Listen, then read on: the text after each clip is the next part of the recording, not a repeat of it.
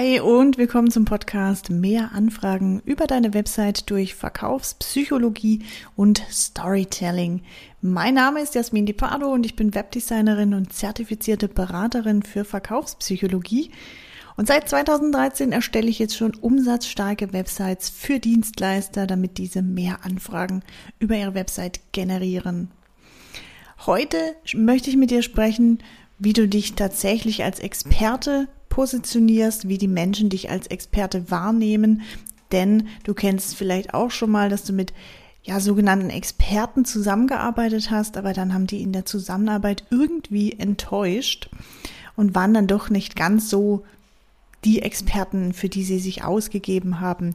Deshalb wächst natürlich der Unmut und auch ja die die Unsicherheit hinter wem sich tatsächlich ein Experte verbirgt. Also nur weil sich jemand heutzutage Experte nennt, wird er nicht mehr als solcher wahrgenommen, denn ja, der, der Begriff flutet einfach so das Internet, genauso wie auch der, die, Be die Begriffe Coach oder ja, Coach, Berater, das sind alles so Begriffe, die mittlerweile einfach irgendwie ausgelutscht sind.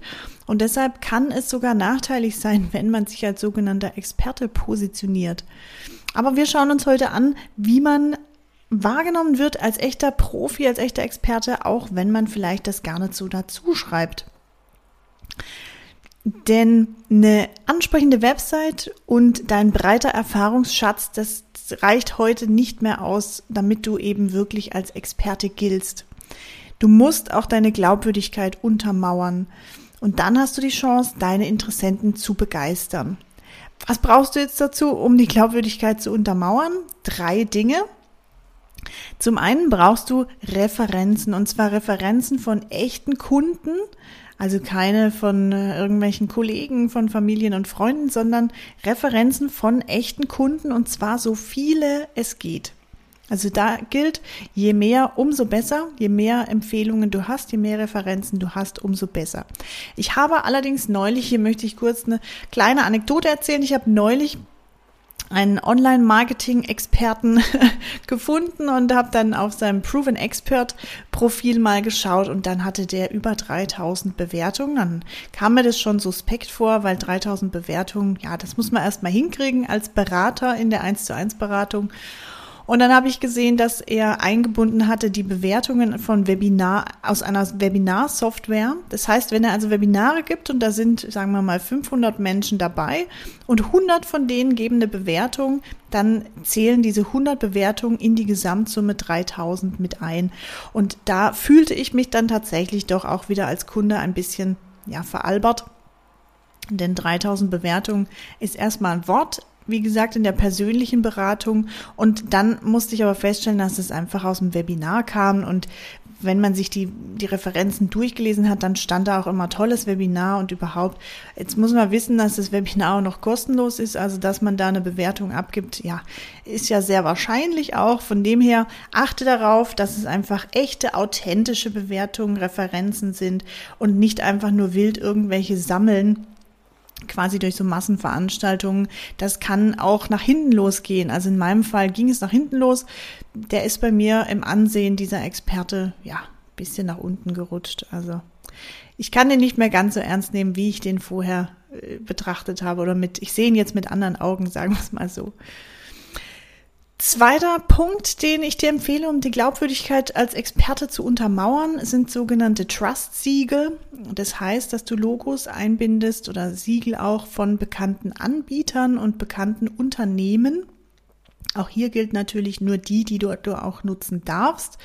Warum darfst du die nutzen? Man kann zum Beispiel Zeitungslogos oder Fernsehlogos nutzen, wenn man da tatsächlich auch genannt wurde, dann einfach auch nochmal auf den jeweiligen Sender oder auf, das, auf den Verlag zugehen, auf die Zeitung zugehen. Man kann irgendwelche Kundenlogos nutzen von größeren Unternehmen, wenn man da bekannte Unternehmen hat. Man kann natürlich jetzt auch sagen, na gut, ich bin hier nur örtlich im Fußballverein und überhaupt unterwegs. Dann macht es Sinn, wenn du regionale Kunden hast, die wiederum diesen kleinen Fußballverein kennen. Ansonsten, wenn du national, also deutschlandweit Kunden gewinnen möchtest und du bindest dann aus dem Nachbarverein irgendwie den Sportverein mit ein, dann sagt es nichts aus, weil die nationalen Kunden, die deutschlandweiten Kunden, die kennen dieses Logo nicht und dann sieht es zwar schön aus, aber es bewirkt nichts im Gehirn. Der dritte Punkt, den ich dir empfehle, ist nutze Statistiken. Nutze Statistiken, die deine Aussagen belegen. Also da gibt's ja bei Statista zum Beispiel kann man mal schauen, irgendwelche Studien kann man sich raussuchen. Also Aussagen, die du tätigst, schau einfach mal, ja, wie du die belegen kannst. Also welche Statistiken, welche geprüften Aussagen gibt's da? Vielleicht gibt's auch ein Buch dazu, eine wissenschaftliche Quelle, irgendwelche solche Dinge, die belegen auch nochmal deine, ja, deine Glaubwürdigkeit. Und ein kleiner Bonustipp an dieser Stelle, nutze bei den Referenzen folgenden Aufbau. Also ich sehe immer wieder, bei mir ist es auch teilweise in Referenzen so, dass die Menschen einfach schreiben, diese Zusammenarbeit lief super, war alles toll und hochprofessionell und ja, was weiß ich. Das ist ganz gut, ist natürlich besser als keine Referenz, aber richtig geil wird's halt, wenn die Referenzen nach diesem Motto oder nach diesem Aufbau erstellt werden. Und zwar beschreibt man die Situation vorher. Also der Kunde sagt, vorher ging es mir so und so, ich hatte die und die Probleme. Dann spricht er darüber, wie lief die Zusammenarbeit ab? Wie habt ihr zusammengearbeitet? Und dann sagt er was dazu, wie die Situation nachher ist. Also was hat sich geändert dadurch, durch die Zusammenarbeit. Dadurch entsteht auch so eine kleine Geschichte, so ein kleiner Spannungsbogen. Und es funktioniert einfach viel, viel besser, wirkt viel effektiver, als würde da einfach stehen, tolle Zusammenarbeit, sehr flexibel, jederzeit erreichbar.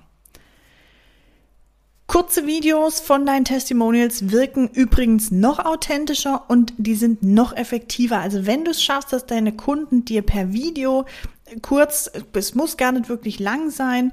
Ihr könnt natürlich auch ein Interview machen, ein längeres dann, aber es reichen auch schon kurze Videos. Auch hier der Aufbau, Situation vorher beschreiben, wie lief die Zusammenarbeit ab und wie ist die Situation nachher, dann nach der Zusammenarbeit. Wie ist es jetzt? Wie geht's dem Kunden jetzt?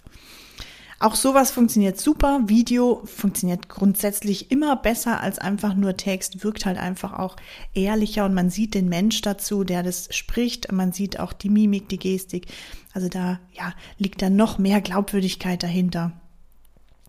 So, und wenn du jetzt wissen möchtest, wie du noch mehr Anfragen über deine Website bekommst oder wenn du sagst, mach ein richtig geiler Tipp, ich hätte gern noch mehr psychologische Tricks, die ich speziell auf meine Zielgruppe anwenden kann, auf meiner Website nutzen kann, dann schreib mir gern eine Nachricht auf LinkedIn an Jasmin Di Pardo oder besuch meine Website auf www.inotag.de auch da freue ich mich über einen Kontakt von dir und jetzt wünsche ich dir umsatzstarke Grüße und erfolgreiches Umsetzen. Over and out. Ciao.